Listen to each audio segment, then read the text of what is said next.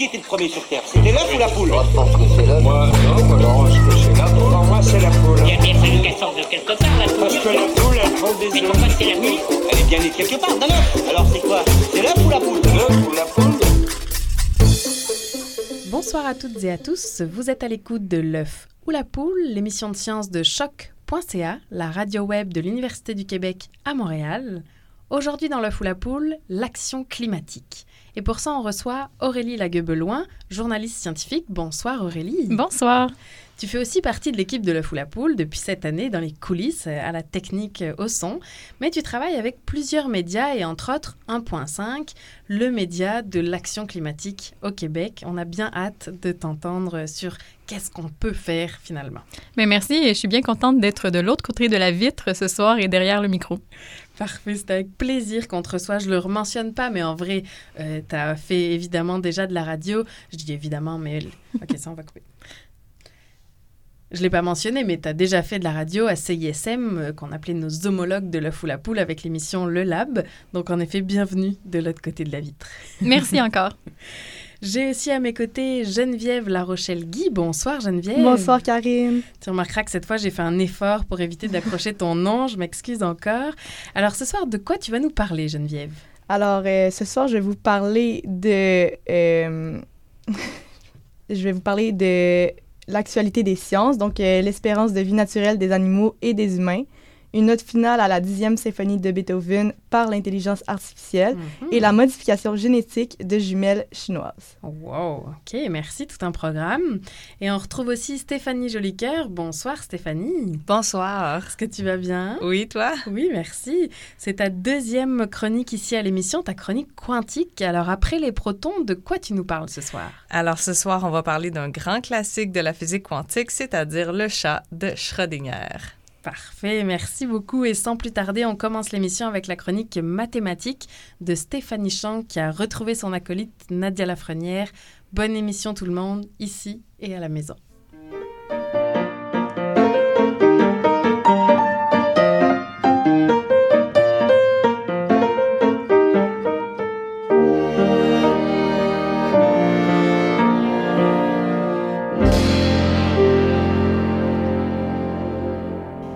Bonsoir Stéphanie, bonsoir Nadia, comment ça va? Ça va Ça va bien. Alors ce soir, c'est toute une énigme que vous nous présentez. Oui, c'est une belle énigme, mais pas très facile. Par contre, disons que si votre vie en dépendait, comme les personnages dans notre histoire, ben vous vous, creuseriez la tête assez pour la résoudre.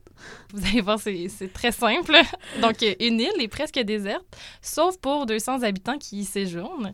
Puis parmi ces 200 personnes-là, certaines ont les yeux bleus, les autres ont les yeux bruns. Jusqu'à date, ça va. Mais cette information-là, les personnes sur l'île ne la connaissent pas. Ils savent pas qu'il y a seulement deux couleurs de yeux qui sont représentées. Ils se connaissent tous, puis se voient tous. Mais ils peuvent absolument pas communiquer de quelque façon que ce soit. Donc, même pas avec des petits gestes, des signaux de fumée, même pas en clignant des yeux ou avec d'autres codes secrets. Donc, le seul espoir qui nous reste, c'est le fait que toutes ces personnes-là maîtrisent parfaitement la logique. Malgré ça, leurs chances de quitter l'île sont à peu près nulles, sauf si elles convainquent le capitaine d'un bateau de les faire monter à bord. Et il y en a justement un, et un seul, qui vient à tous les soirs, mais il a donné une condition pour monter sur son bateau. Pour embarquer, un habitant de l'île doit donner la couleur de ses yeux. Si la réponse est juste, il peut quitter l'île déserte. Sinon, il se fait immédiatement tuer par l'arme à feu du capitaine. Donc, disons qu'il n'y a pas vraiment de place à laisser erreur. Sympa. Donc, sur l'île, en plus des 200 personnes, il y a un singe tout-puissant qui dit toujours la vérité, puis tout le monde sait qu'il dit toujours la vérité. Donc, euh, c'est un singe de confiance. Euh, le singe dit qu'il voit au moins une personne avec les yeux bleus, puis ensuite, il se tait à jamais. Et là, la question qu'on pose, donc la question de l'énigme, c'est qui va quitter l'île, qui peut quitter l'île et quand? Puis là, juste préciser, là, mettre les choses au clair, la solution, c'est pas là, on crée un miroir où on a une piscine, on voit notre visage se refléter. Non, non, c'est pas vrai.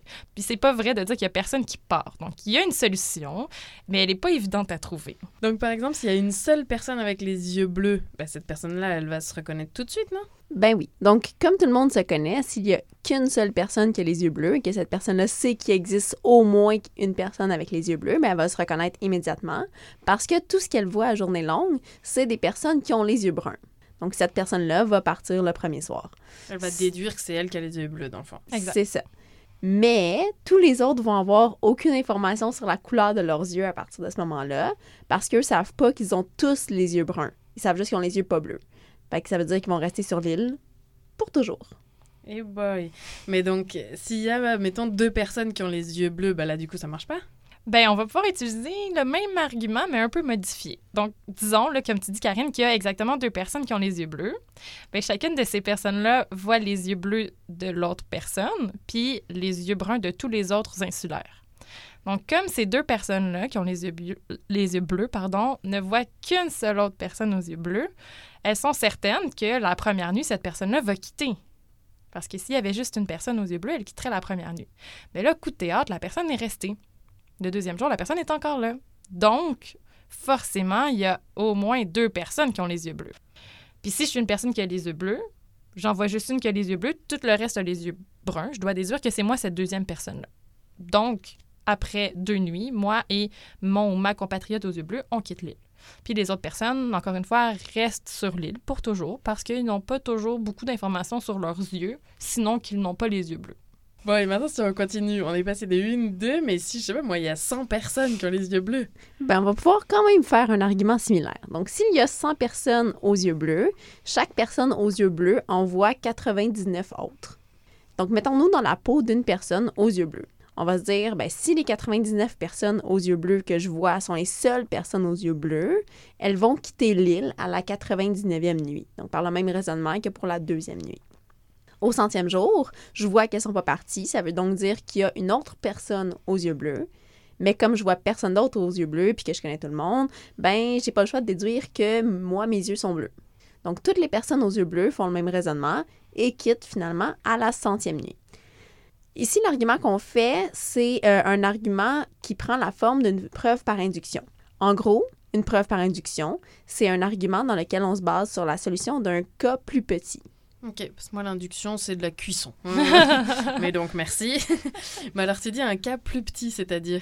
Bien, si on revient à notre exemple, donc quand on avait 100 personnes aux yeux bleus, là, la dernière question que tu nous as posée, euh, si on a 100 personnes aux yeux bleus puis 100 personnes aux yeux bruns, bien, les 100 personnes aux yeux bleus vont voir chacune 99 autres personnes aux yeux bleus. Donc ici, notre cas plus petit sur lequel on se base, c'est la situation où il y aurait 99 personnes aux yeux bleus, donc une personne de moins.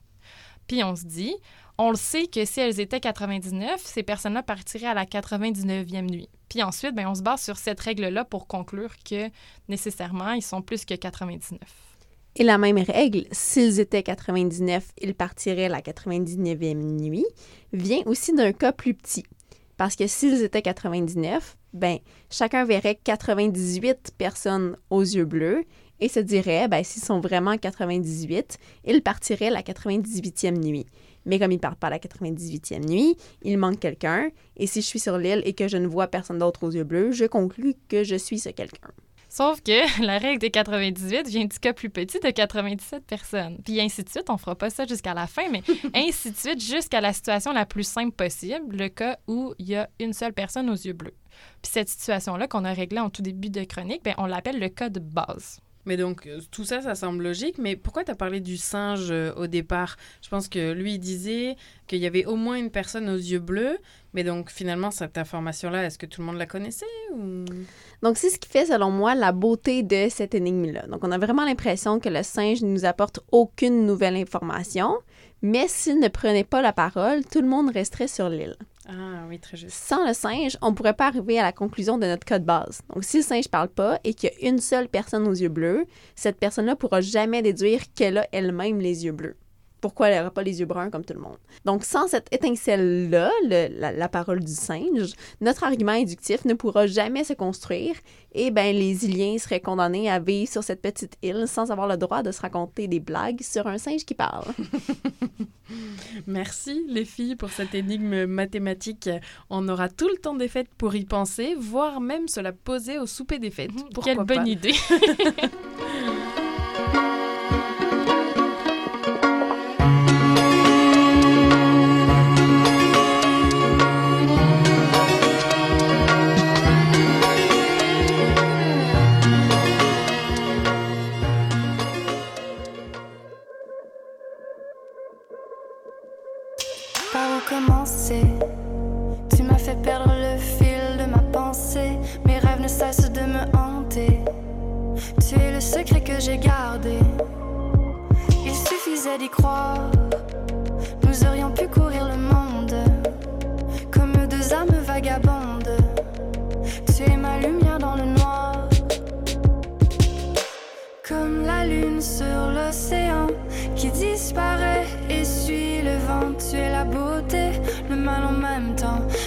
Sauvé du mal en même temps.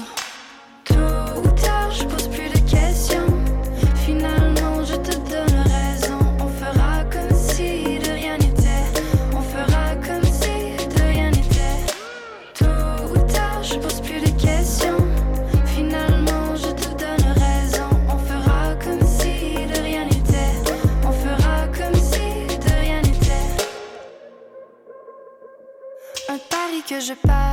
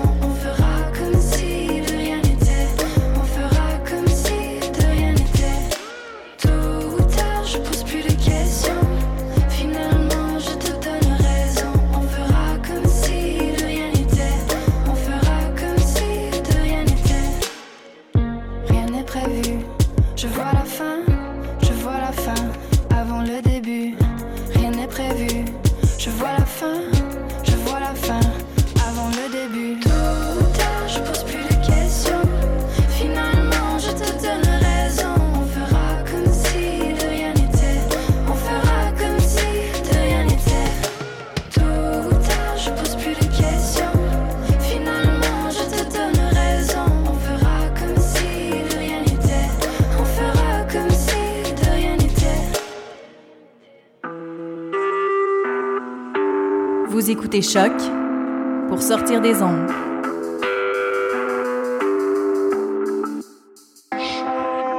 Podcast, musique, découverte. Sur choc.ca. Vous êtes toujours à l'écoute de l'œuf ou la poule et on entendait Élie Rose tôt ou tard. Aujourd'hui dans l'œuf ou la poule, l'action climatique. On reçoit Aurélie Laguebeloin, journaliste scientifique. Comme je disais en introduction, tu travailles avec plusieurs médias et entre autres pour 1.5. Donc tu as acquis une certaine expertise dans les questions relatives aux solutions possibles pour lutter contre les changements climatiques. Et alors, on ne va pas revenir sur les impacts des changements climatiques, mais plutôt se mettre en mode solution. Et en l'occurrence, je pense que notre public n'est pas vraiment ni le monde de l'entreprise, ni les grands décideurs de ce monde. Alors, on va se concentrer sur les solutions à l'échelle individuelle. Mais j'aimerais qu'on fasse un point peut-être tout de suite là-dessus, parce que je veux vraiment pas mettre la responsabilité sur euh, les gens plus que d'autres. Donc, euh, on entend souvent que les actions individuelles suffiront pas à faire une différence à l'échelle planétaire. Qu'est-ce que tu en penses? Ben, c'est une excellente question et j'avoue que je me la fais poser souvent et j'y réfléchis assez fréquemment aussi. Euh, donc, j'ai pas de réponse parfaite, mais je peux tenter une réponse quand même. À mon avis, les deux sont importants. Puis, je pense que en tant que citoyen, en tant qu'individu, euh, les, actions qu'on appelle individuelles, donc par exemple, euh, laisser sa voiture euh, dans le stationnement puis aller au travail à vélo, sont des actions qui sont possibles et réalisables pour nous. Donc, c'est quelque chose de très intéressant. Mais c'est sûr qu'on on peut des fois avoir l'impression que nos petites actions n'ont pas d'effet. C'est comme une goutte dans l'océan, puis finalement, ça sert à rien. Mais je suis pas d'accord avec ça parce que au contraire, quand on met toutes ces actions-là ensemble, quand on fait le calcul, on se rend compte que ça a quand même un effet important sur, euh, par exemple, notre bilan climatique au Québec. Et je pense que si jamais vous êtes quelqu'un qui euh, trouve que ben, ce sont aux politiciens d'agir et que nous, en tant que citoyens, on n'a pas de poids, ben, je pense que vous pouvez quand même poser des actions individuelles pour parler à nos politiciens. Par exemple, justement, à Montréal, ils viennent d'avoir une pétition qui vient de se terminer contre le, le gaspillage alimentaire. Donc, on demandait à la ville de Montréal de prendre action. Donc, euh, les gens qui ont créé la pétition ont recueilli 15 000 noms et ça mène à une consultation public. Donc, il va y avoir une action euh, politique qui va émaner de ça et tout ça découle d'actions individuelles. Donc, je pense qu'il est possible de mêler les deux, mais parfois, on n'a pas l'énergie de militer. Alors, on peut euh, commencer par les actions individuelles. Oui, on peut penser aussi à Allemand en transition. Effectivement. Donc, euh, il y a des groupes aussi. Donc, si jamais on trouve que porter une, euh, en fait, un message euh, aux politiciens, c'est beaucoup, on peut aussi aller à des groupes. Donc, multiplier nos messages et nos actions. On classe les solutions pour lutter contre les changements climatiques en deux catégories. Est-ce que tu peux nous éclaircir un peu là-dessus? Effectivement, ben, des fois, on a l'impression une solution pour lutter au changement climatique, c'est vraiment pas très concret, mais ça, c'est simple, ça se divise en deux catégories. Donc, la première, c'est tout simplement de réduire la quantité de gaz à effet de serre qu'on émet. Donc, par exemple, d'utiliser moins la voiture, mais en fait, juste en respirant, j'émets des gaz à effet de serre. donc, ça, c'est un peu difficile à diminuer, mais il y a plein d'autres gestes qu'on fait. Euh, donc, on peut réduire les quantités, on peut changer nos habitudes pour diminuer la quantité de gaz à effet de serre euh, qu'on produit, par exemple, avec la voiture. Mais il y a aussi une autre catégorie qui est un peu moins concrète, un peu plus abstraite, qui est l'adaptation au changement climatique. Donc, euh, on pourrait dire, imaginez-vous que les changements climatiques s'en viennent. Bien, en fait, la question, c'est qu'est-ce qu'on peut faire pour s'adapter? Il nous arrive en pleine face, comment on réagit? Bien, l'adaptation, c'est de trouver des trucs, trouver des solutions pour pouvoir justement vivre avec les changements climatiques qui vont éventuellement peut-être bouleverser notre quotidien. Peut-être ou plutôt sûr? Bien, en fait, plutôt sûr, mais à différents degrés dépendamment de où on est.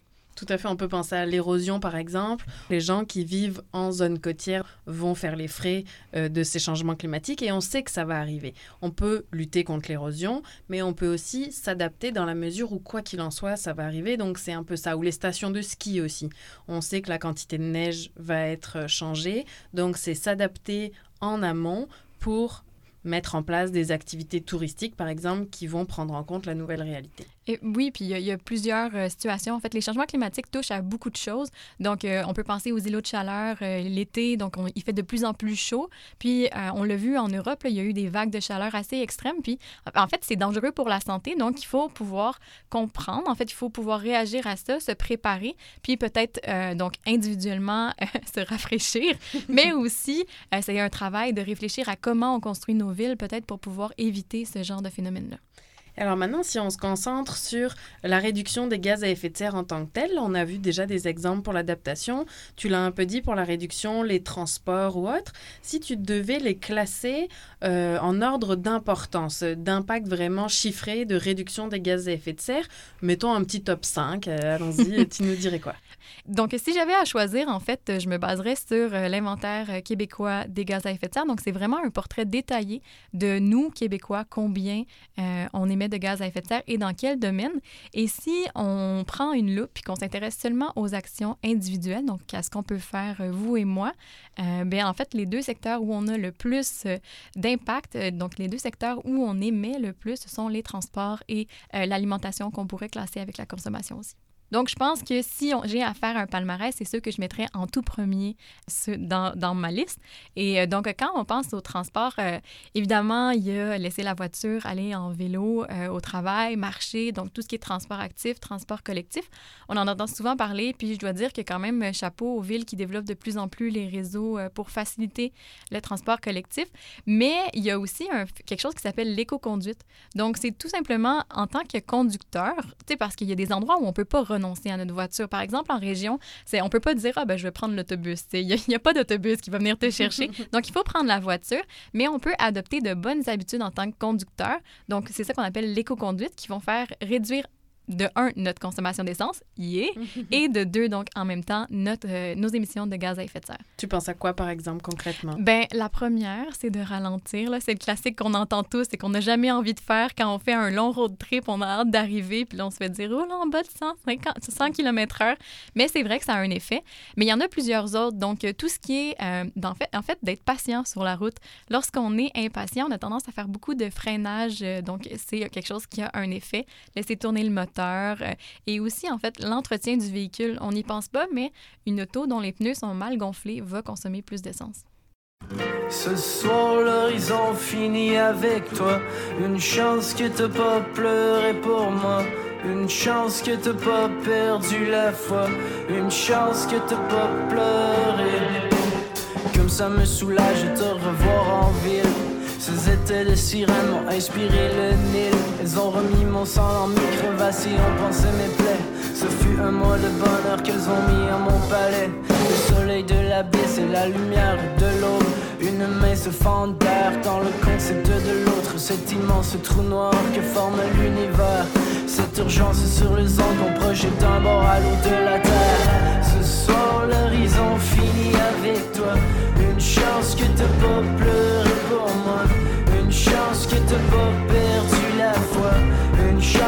t'as pas pleuré pour moi. Ce soir, l'horizon finit avec toi. Une chance que t'as pas pleuré pour moi. Une chance que t'as pas perdu la foi.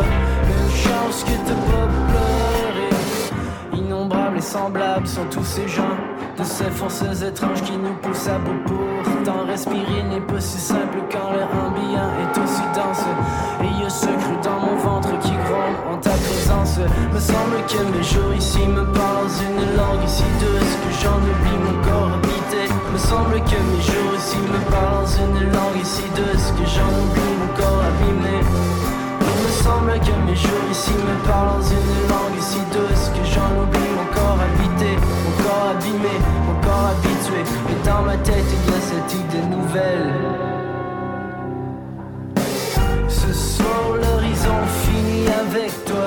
Une chance que t'as pas pleuré pour moi. Une chance que t'as pas perdu la foi. Une chance que t'as pas pleuré pour moi. Ce soir l'horizon finit avec toi. Une chance que t'as pas pleuré pour moi. Une chance que t'as pas perdu la foi. Une chance que t'as pas pleuré.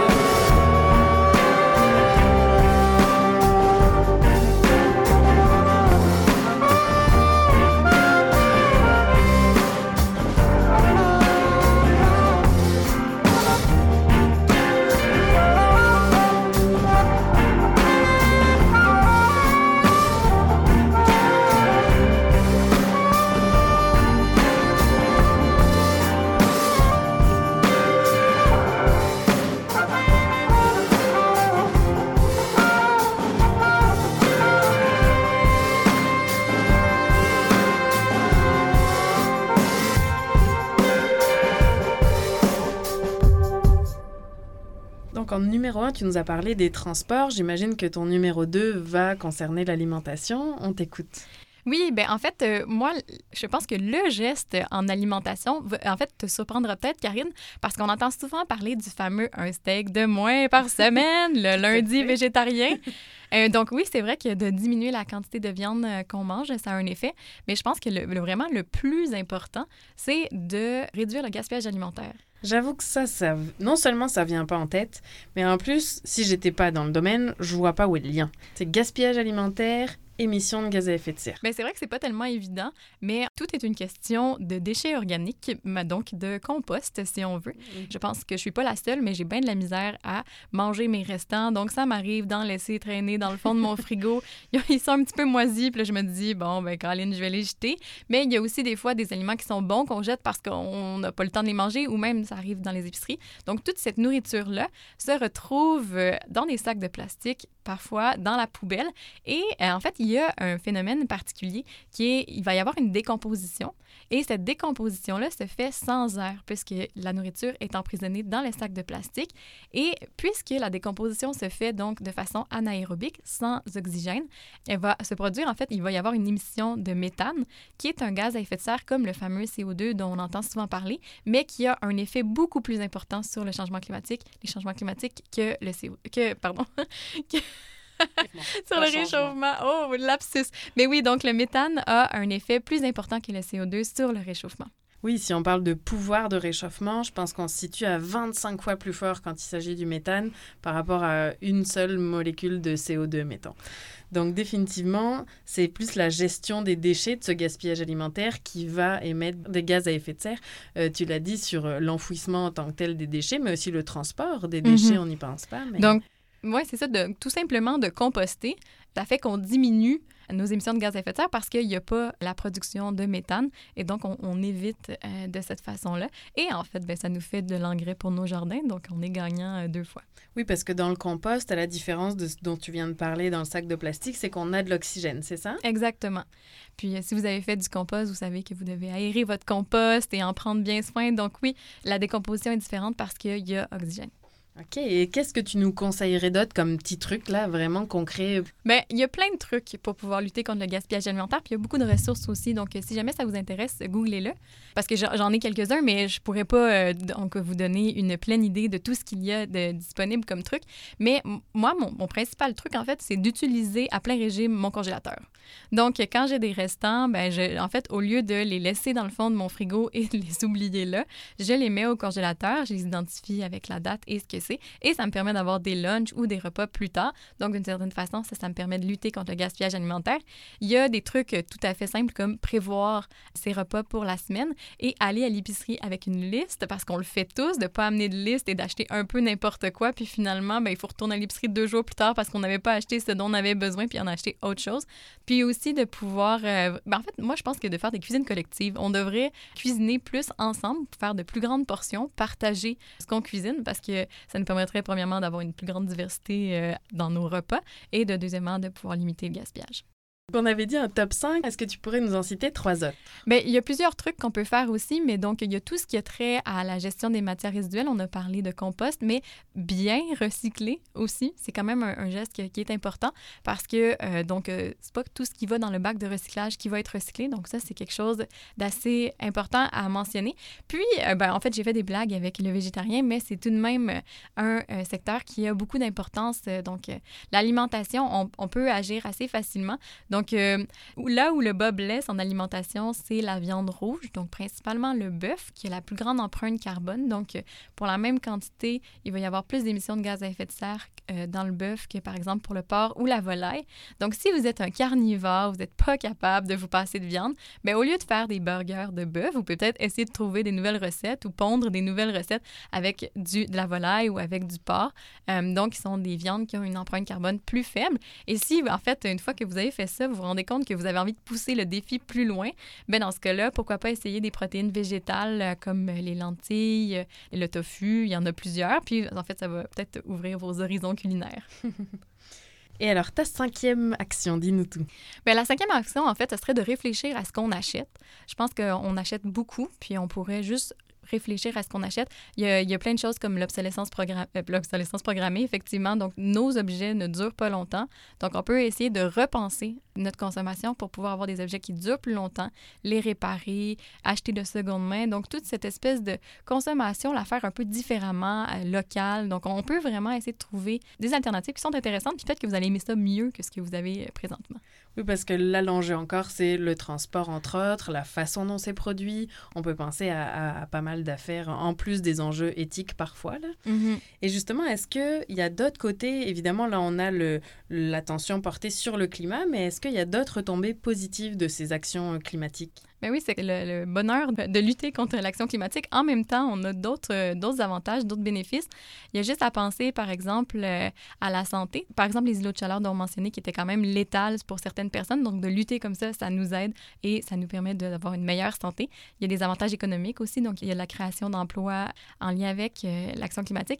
Et en fait, on a aussi une, une, une, augmentation ou une protection de la biodiversité qui est quand même pas à négliger. Tu parles de création d'emplois parce que souvent, l'argument qu'on entend, c'est oui, il va y avoir des créations, mais il va y avoir aussi des pertes. Mais il y a quand même plusieurs études qui montrent qu'il y aura plus de créations que de pertes. Donc, euh, l'un dans l'autre, ça devrait, on pourrait tendre à un Québec plus prospère euh, avec une transition écologique bien pensée, évidemment. Mm -hmm. Le bilan est positif. Et en terminant, Aurélie, si tu devais implanter une mesure, là, comme ça, euh, tu aurais tous les pouvoirs, mettons, laquelle ce serait? Mais là, c'est trop difficile à dire, là. mais euh, je pense qu'il y, y aurait mille mesures que j'aurais envie de faire, mais dans mon cœur de journaliste qui travaille sur l'action climatique, ce que j'aimerais être capable de faire, c'est d'un coup de baguette magique, donner la connaissance de l'action climatique à tout le monde parce qu'on se rend compte en fait que tout le monde au Québec se sent concerné par les changements climatiques, se rend compte qu'il y a une certaine urgence, mais souvent le lien euh, chez les Québécois entre l'action climatique et les changements climatiques, donc entre ce qui se passe puis comment je peux faire pour euh, avoir un effet là-dessus, donc pouvoir améliorer la situation, est pas clair. Donc, juste à penser au compost, mais il y a plein d'autres choses, euh, en fait, qui sont pas claires comme lien. Donc, de pouvoir vraiment, euh, je sais pas, donner la, la science infuse des changements climatiques, c'est mon rêve. Et bien sûr, la dernière question euh, dans l'émission, c'est d'après toi, est-ce que c'est l'œuf ou la poule? Alors, c'est l'œuf. Un argumentaire quelconque? ben, j'avoue que j'ai un background en biologie et donc les oiseaux sont pas arrivés les premiers. Il y avait d'autres animaux qui utilisaient les œufs avant les oiseaux. Donc, c'est pour ça que je nomme l'œuf. Merci pour cette réponse complète et merci beaucoup d'avoir accepté l'invitation à l'œuf ou la poule et d'être passé de l'autre côté de la vitre. Merci Aurélie. C'est un plaisir. Et si je n'ai pas d'enfant, alors c'est quoi? Alors c'est quoi? Et si je n'ai pas d'amant, alors c'est quoi? Alors c'est quoi? Si je suis seul dans la vie, c'est quoi la vie? C'est quoi la vie? Si je perds tous mes amis, alors c'est quoi? Alors c'est quoi? Lâche juste pas. Fais-toi-en pas. Ça va, ça va. Si je fais rien de ma vie, c'est quoi la vie, c'est quoi la vie? Si je meurs et qu'on m'oublie, alors c'est quoi, alors c'est quoi?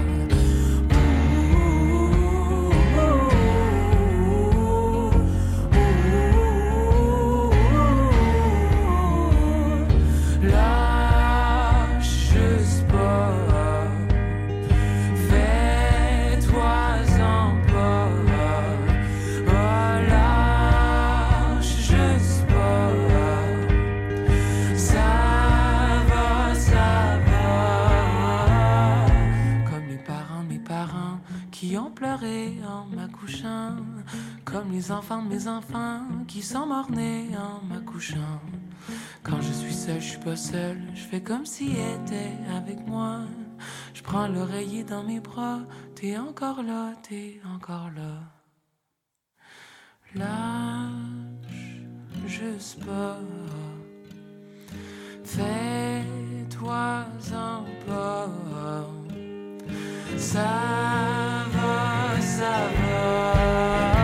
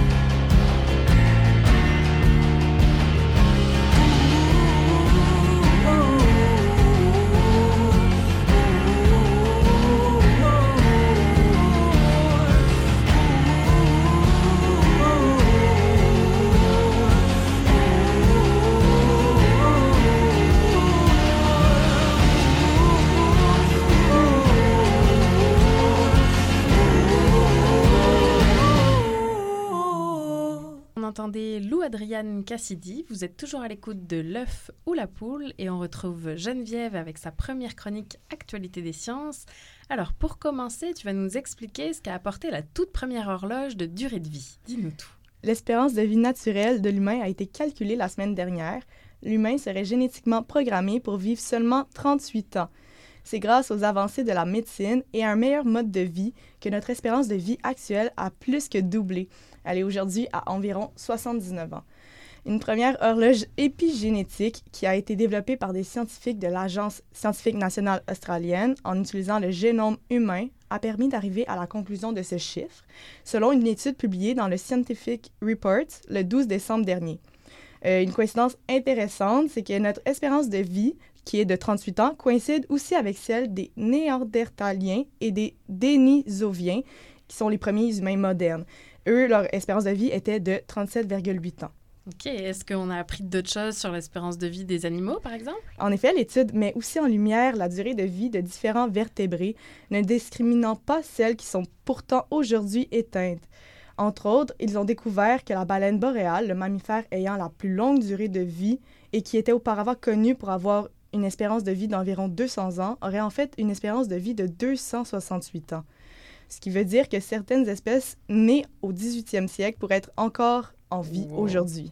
Une petite anecdote, en 2007, les Esquimaux ont trouvé une partie d'un harpon antique logé à l'intérieur d'une baleine boréale. Le harpon aurait été fabriqué au 19e siècle et maintenant, on peut un peu mieux comprendre pourquoi c'est possible. Euh, il reste que le, le, record de longévité chez les vertébrés est décerné aux requins du Groenland, pouvant vivre jusqu'à environ 400 ans. Quant aux espèces disparues, l'étude a entre autres révélé que le mammouth laineux pouvait atteindre une espérance de vie allant jusqu'à 60 ans. Mais comment ils ont fait pour euh, connaître ces espérances de vie, ces chiffres? Dans le fond, ils se basent sur l'ADN. Lorsque la séquence du génome d'une espèce est connue, il est alors possible d'estimer la durée de sa vie. Pour le mammouth, par exemple, ils ont étudié aussi le génome des éléphants actuels en Afrique pour estimer son espérance de vie. En bref, les scientifiques ont examiné le processus chimique de méthylation de l'ADN se produisant sur 42 gènes en particulier. C'est la vieillesse d'une espèce qui fait que ce processus comportera des erreurs et c'est ces erreurs qui seront utilisées pour déterminer l'âge d'un animal à sa mort. Ainsi, ils ont pu découvrir la durée de vie d'une grande proportion d'animaux sauvages, jusqu'alors difficile à estimer puisqu'il était plus facile avant d'estimer les animaux qui étaient en captivité.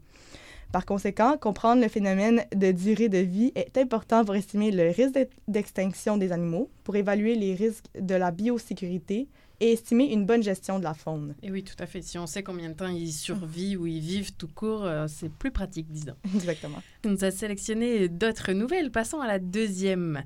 Euh, tu disais qu'on avait ajouté une note finale à la symphonie de Beethoven par intelligence artificielle. Exactement. Mais Alors, encore. oui, l'intelligence artificielle va encore euh, vous surprendre par ses avancées.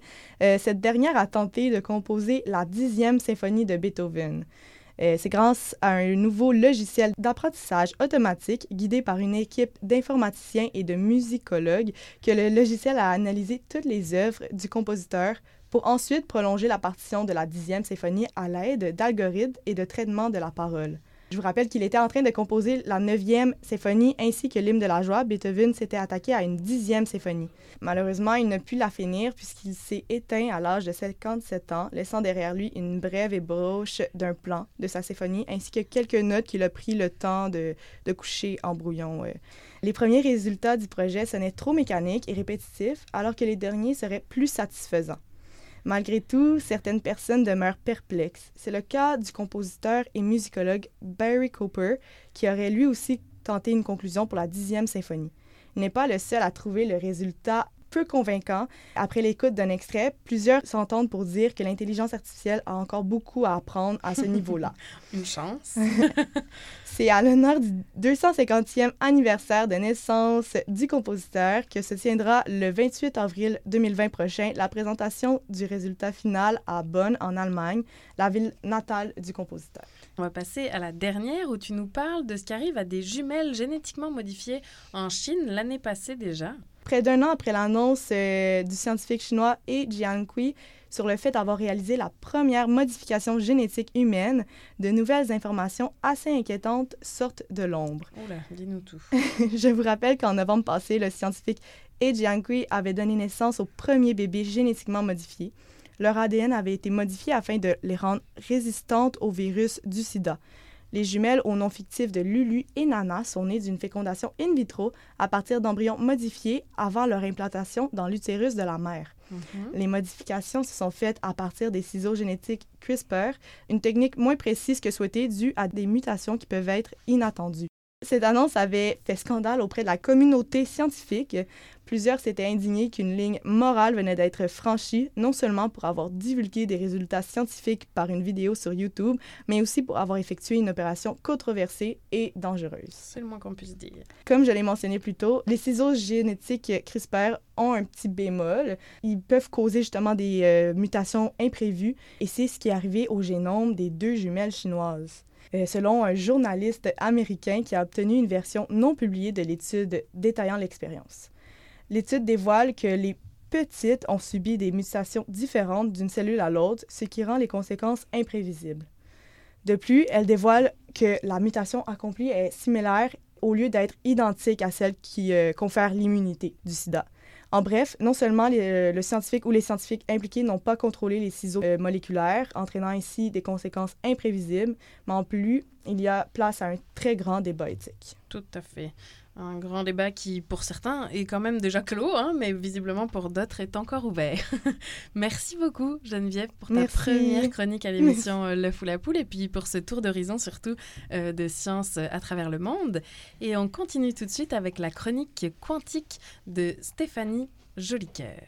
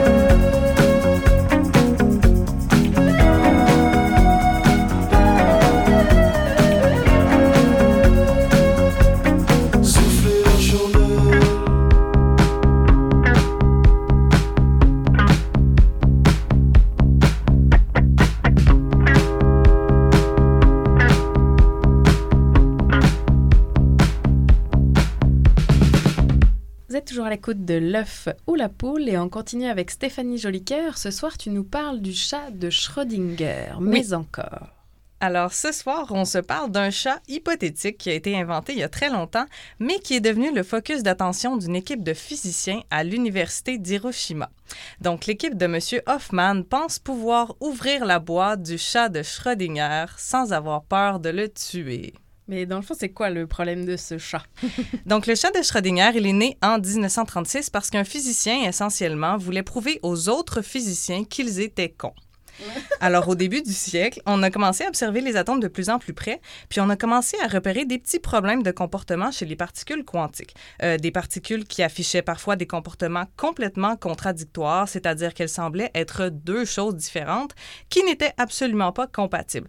Euh, que ce soit des atomes qui spinaient vers le haut et vers le bas en même temps, des atomes radioactifs qui se désintégraient et ne se désintégraient pas, des particules qui agissaient comme des ondes, etc. Donc, euh, très problématique.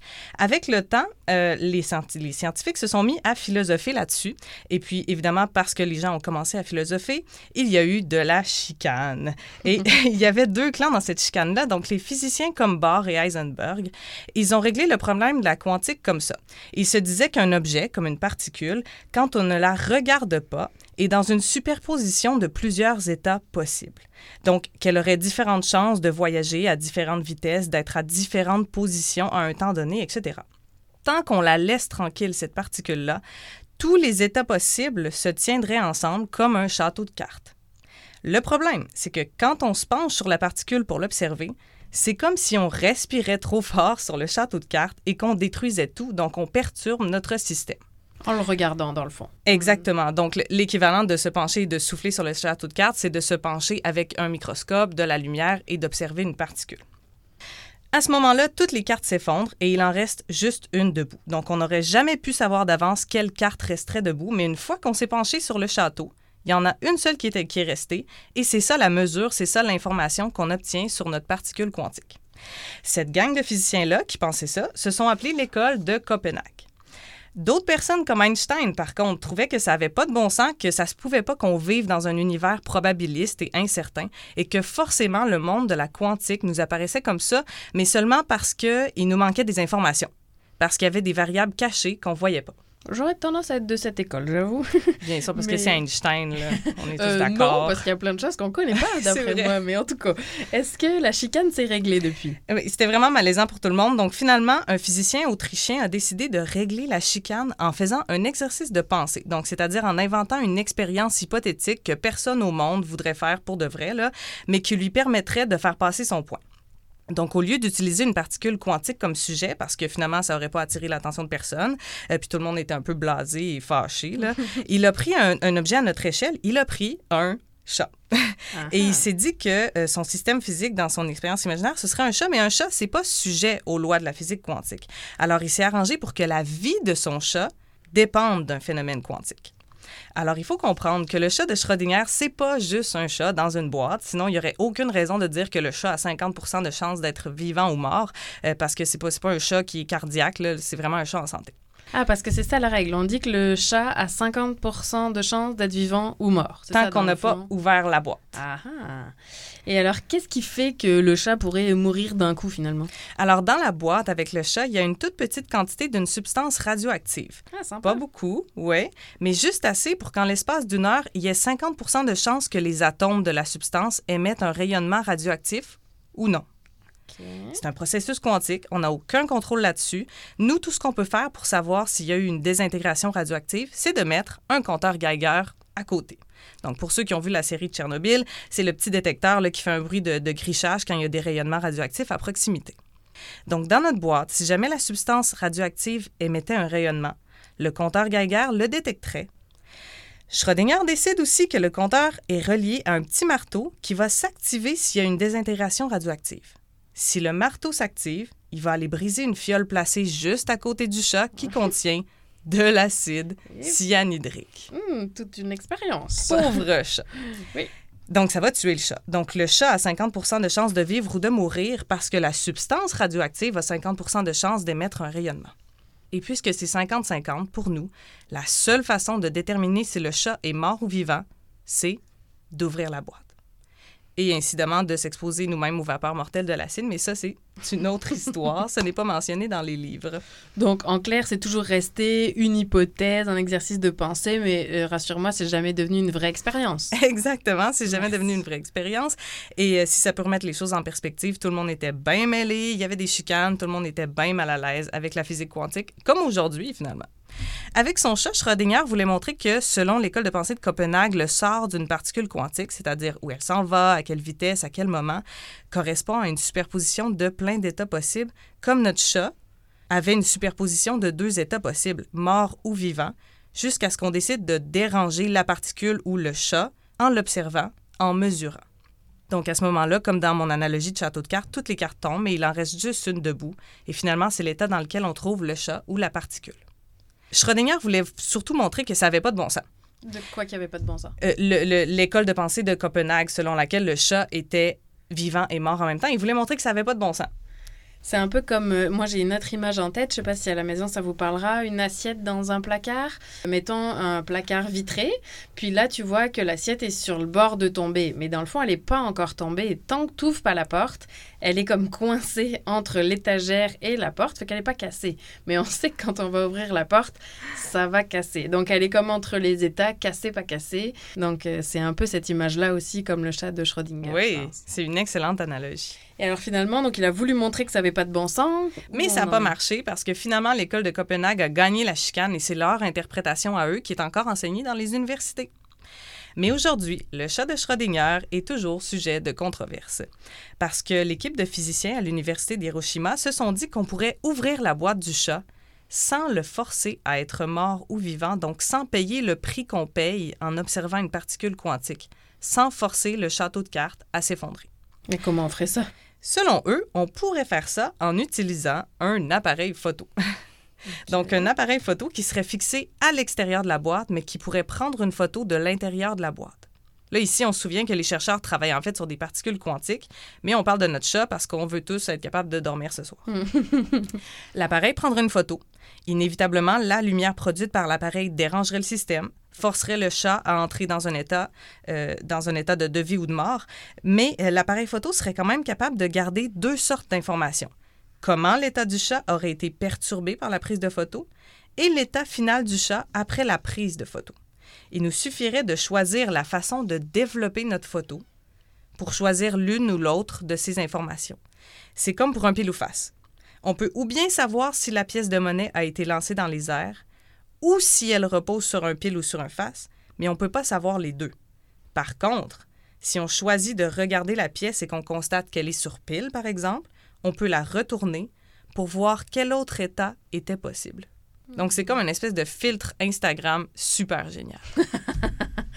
eh bien, merci beaucoup, Stéphanie, pour ta deuxième chronique quantique à l'œuf ou la poule. Merci.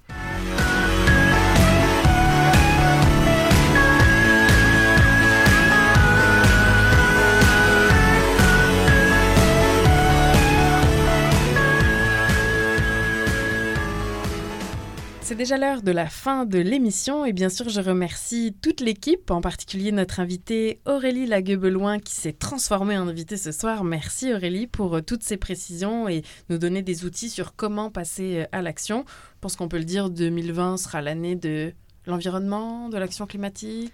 Bien, c'est sûr qu'on a commencé à en parler en 2019. Je pense pas que ça va ralentir en 2020. Donc, euh, ouais, ouais, attachez votre sucre avec la broche. Et je remercie bien sûr euh, toute l'équipe des chroniqueuses, donc Stéphanie Jolicoeur pour la chronique quantique, Geneviève Larochelle-Guy pour sa chronique Actualité des sciences et notre duo infernal, Stéphanie Chanck et Nadia Lafrenière pour cette belle énigme mathématique.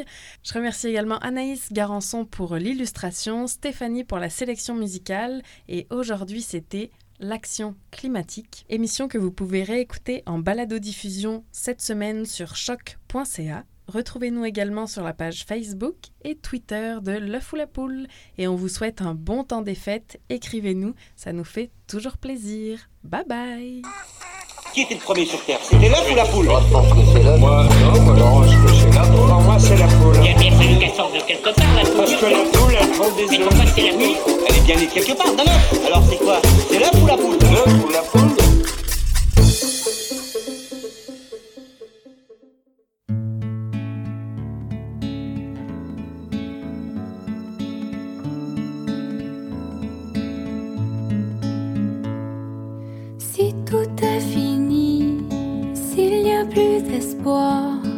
Et qu'il faut joindre les rangs. Pour joindre les bouts sans serrer trop fort la boucle d'une coulant. Et si rien ne compte que l'éclat des corps et que le poids de ce que ça coûte, s'il vous plaît quelqu'un, faites quelque chose pour virer le courant. Si beau le monde, à la fin qui s'y attardera.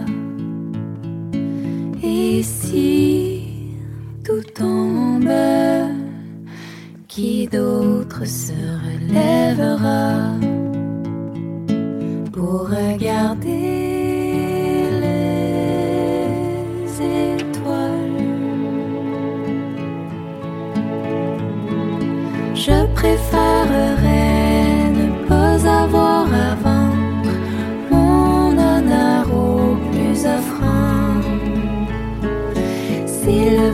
J'irai